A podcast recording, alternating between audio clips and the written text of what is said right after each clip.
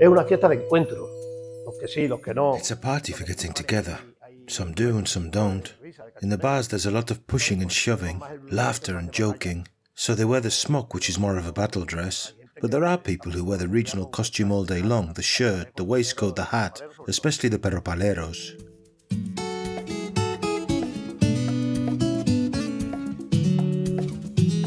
Tourism in Villanueva de la Vera.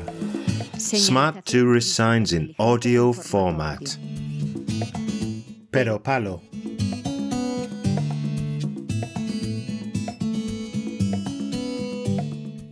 The Pero Palo is a life size doll of a human figure that's brought to justice in the Villanueva de la Vera Square around the time of the carnival.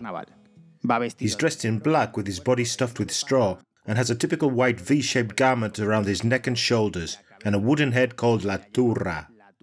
No se disfraza, no es lo suyo. There's no fancy dress, it's not the thing to do. There are some who do so on Carnival Monday, but they're mistaken. They're wrong about the celebration. There are some who do wear a costume, but there are fewer of them.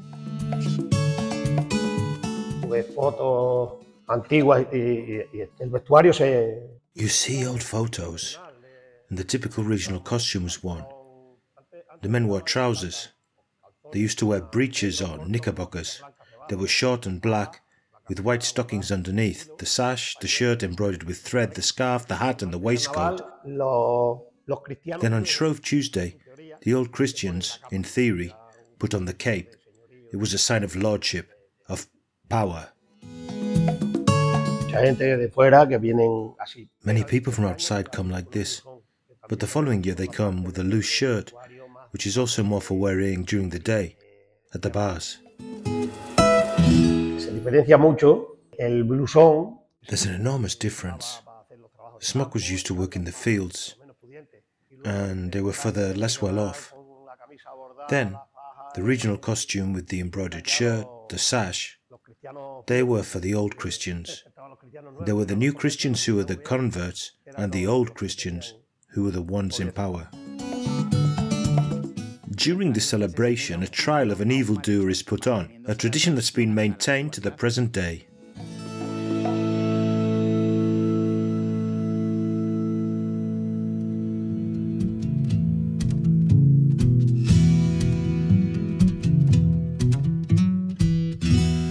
Una fiesta pagana. Sí, sí, sí. Afortunadamente. A pagan festival. Yes, fortunately.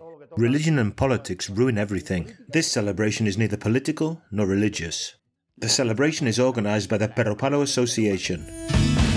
Para ser peropalero hay que estar To be a Peropalero, you must be there and know how to behave.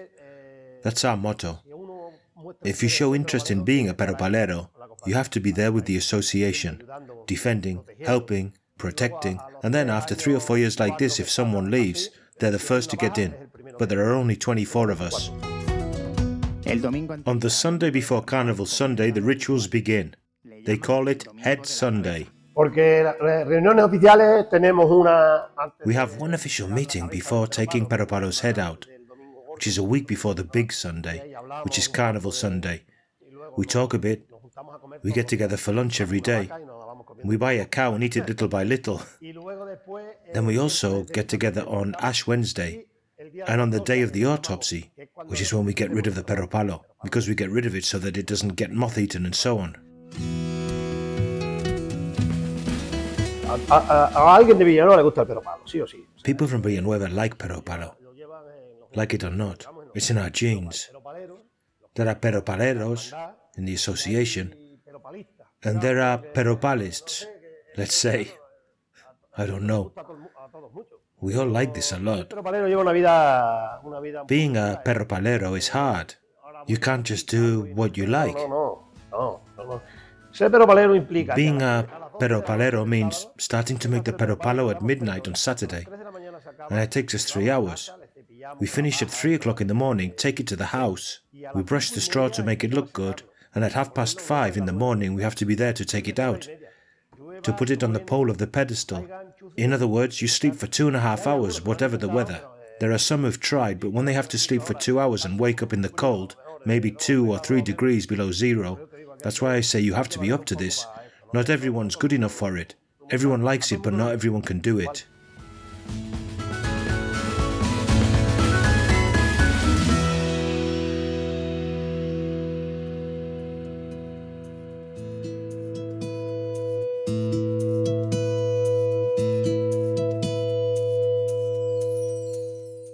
The origin of the Peropalo legend is unknown.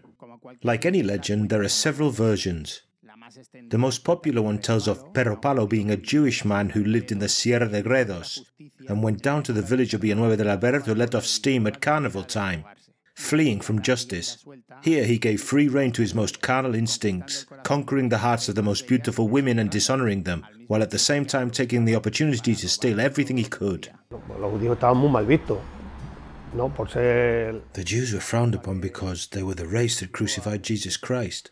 Obliging and Judaizing, they practiced their religion at home, but the claims were made, even if they did so out of sight of people. The locals claimed against them, maybe just because of a grudge or because they wanted to get their land, for many reasons. That's the history of Spain. There are couplers about Peropalo that say so. For example, there's one that says, There's no street or alley, no matter how small, that doesn't have four or five of the bad guys in it. They were the bad kind. And so it goes on. We want to burn this year's Peropalo because he's a Judas that we make to disgrace his lineage, a lineage that spilt the blood of God Himself and spat in his face thinking of erasing his image. These are Peropalo couplers at carnival time that you have to come and listen to.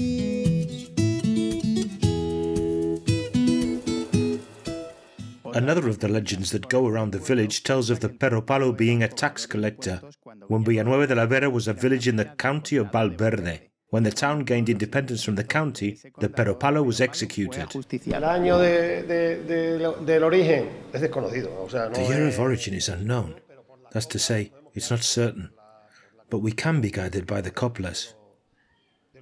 Due to the way the Jewish people are talked about, could be at the end of the 15th century or the beginning of the 16th century, and the Peropaleros have existed since then. I think going by the coplas, which are a theatrical representation, so to speak, it becomes a celebration when a claim is made against the hay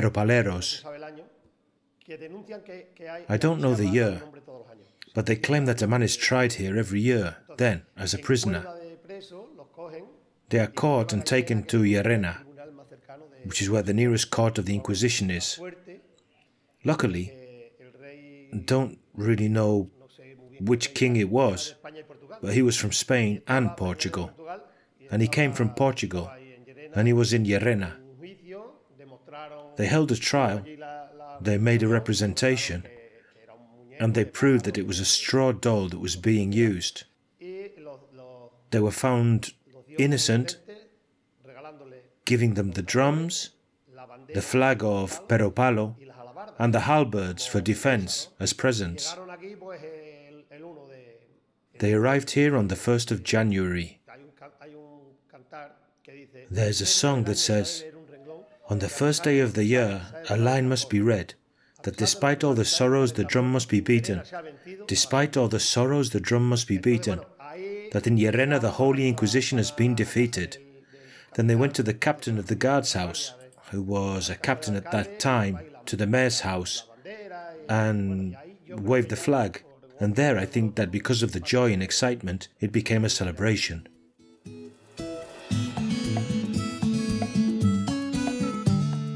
In La Vera, as the Jewish convert element was so important, an Inquisition tribunal was created, with its headquarters in Garganta de la Olla, reporting to Llerena. This survival of the Jewish convert population will have had a lot to do with the development of the region in the 16th century, influencing the economy, folklore, and above all, the popular art of La Vera.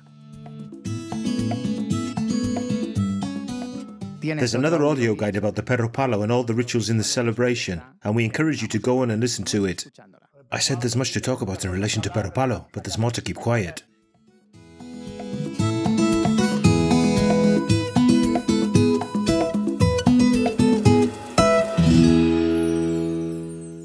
A production for Radio Viajera, financed within the framework of the Project for the Development of Smart Villages of the Government of Extremadura and the European Union, with the support of the Villanueva de la Vera Town Council.